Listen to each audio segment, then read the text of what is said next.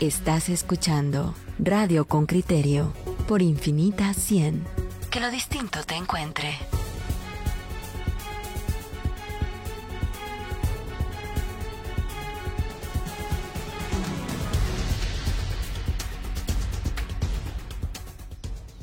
A ver, oyentes, con criterio, vamos a, mm, a platicar ahora con ustedes respecto a, a lo que dejó esta variante Delta en nuestro país. En realidad, deudas y quiebras para pagar en hospitales y entierros, porque muchísimas personas afectadas que llegaron a, hospitales eh, privados eh, se vieron penosamente endeudados por esos tratamientos a sus familiares, muchos de los cuales pues resultaron eh, eh, infructuosos. Vamos a la nota de Henry Bean y volvemos con el vocero de la Diaco. El informe de Henry Bean, reportero con criterio. El COVID-19 marca el duelo de 13.730 hogares guatemaltecos desde marzo 2020, según el reporte del Ministerio de Salud. Abel López, un residente de la capital de 37 años, sufrió entre 2020 y 2021 la muerte de su mamá, su esposa y su hijo que estaba por nacer. En resumen, devastador, ¿verdad? Lo que te podría decir es eso, muy, muy devastador, porque pues al final irreparable como como uno lo, lo puede entender. Ya vivir en carne propia, pues ya lo único que queda es, es lo que te digo, el tratar de, de encontrar alguna forma para sobrellevar esto, eh, mental, física, espiritual. El COVID-19 afectó en las pérdidas de sus seres amados. Su salud emocional y mental están afectadas también. Y sumado a ello, este hombre debe enfrentar la quiebra. Asumió una deuda de 250 mil quetzales por la atención de tres familiares. El seguro cubrió una parte y él debe abonar el resto. Y, y pues sí, obviamente todo eso, si no estás preparado, eh, pues lo que te toca es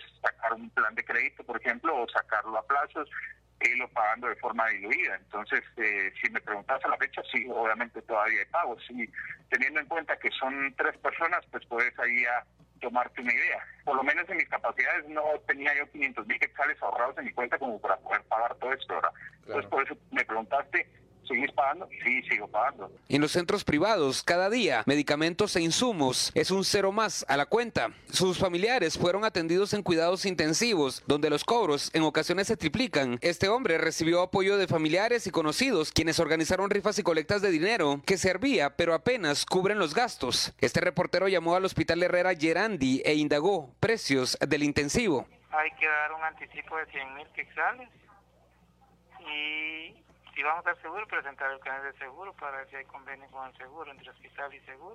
Eh, mire, yo sé que cada caso es diferente, pero gasto promedio diario por paciente, ¿cuánto sería?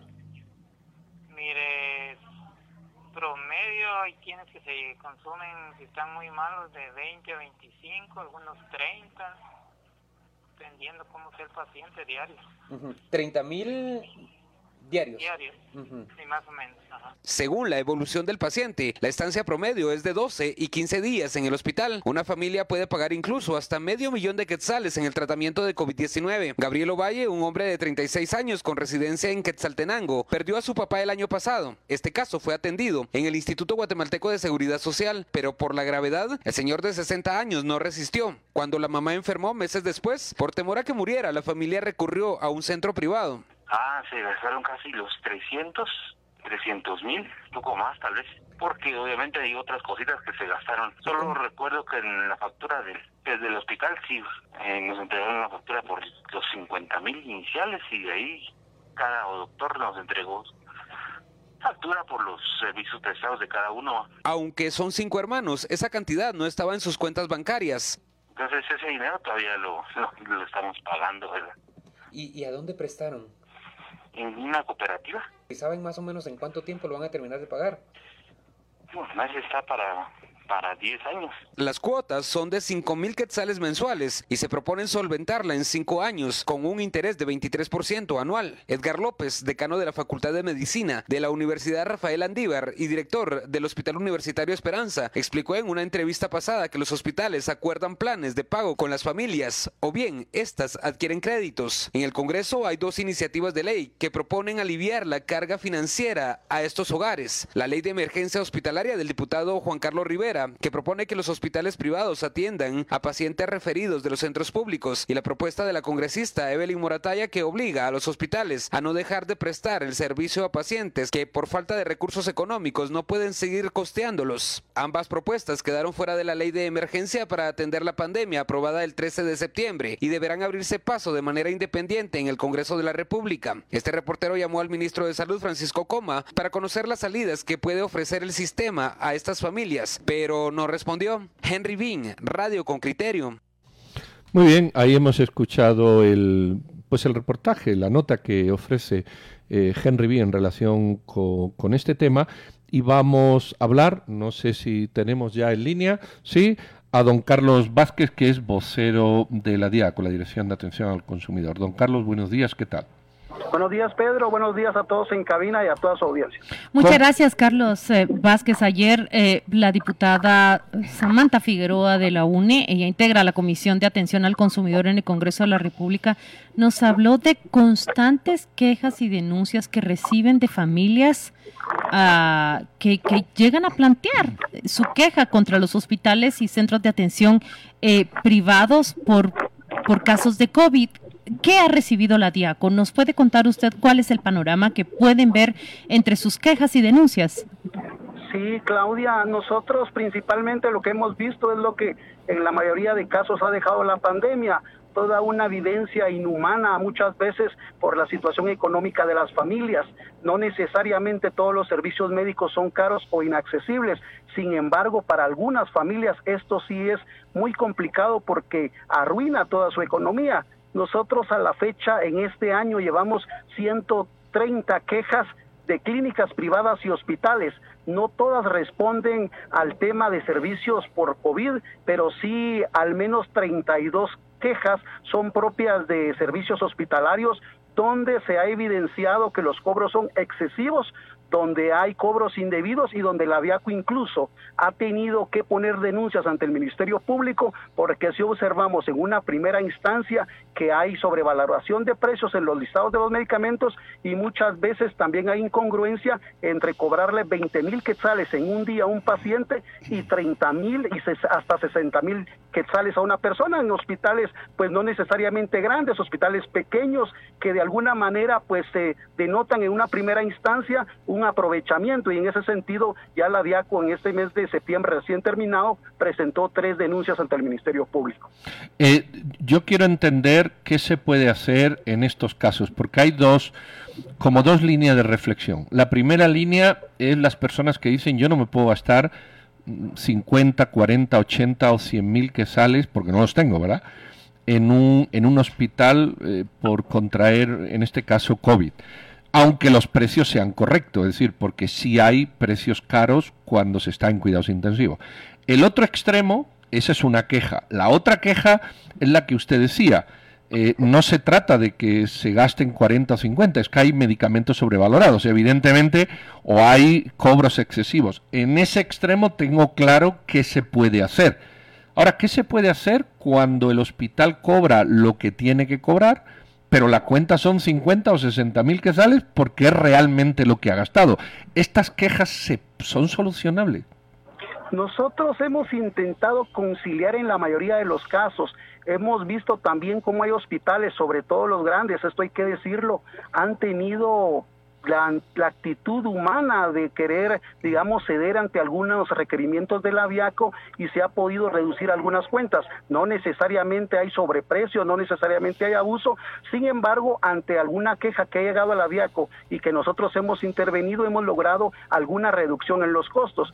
Si no hay ilegalidad, el aviaco no puede hacer nada, sin embargo, nosotros encontramos en algunos lugares donde se estaba cobrando un tanque de oxígeno que se puso a disposición en la emergencia, pero no fue necesario. Entonces aparece en la factura también una camilla que estuvo a disposición el día que se requirió, pero no se usó y eso aparece facturado y son pues cantidades elevadas. Ahí hemos intervenido y en el mecanismo de la conciliación hemos logrado que se quiten esos servicios que se pusieron a disposición pero que no se utilizaron. Gracias por el ejemplo, porque ahí usted está identificando apenas una categoría de los abusos, eh, cobrar por servicios que estaban dispuestos para el paciente pero que finalmente no necesitó.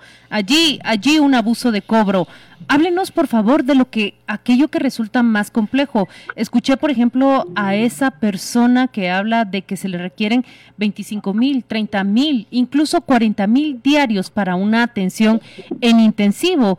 Mi pregunta, por supuesto, es, eh, ¿tan elevado puede ser el costo? ¿Qué, ¿Qué encuentran ustedes en los casos de abuso más complejos? Sí, nosotros hemos encontrado cantidades millonarias en los cobros que no necesariamente son ilegales, eh, que no necesariamente tiene un abuso. Y hemos encontrado, por ejemplo, un caso de un hospital privado en Chimaltenango que cobró 250 mil quetzales y todo estaba en la vía de lo normal, digamos. Sin embargo, se requería el pago de una familia eh, antes de sacar el cuerpo de la persona que lamentablemente falleció por COVID.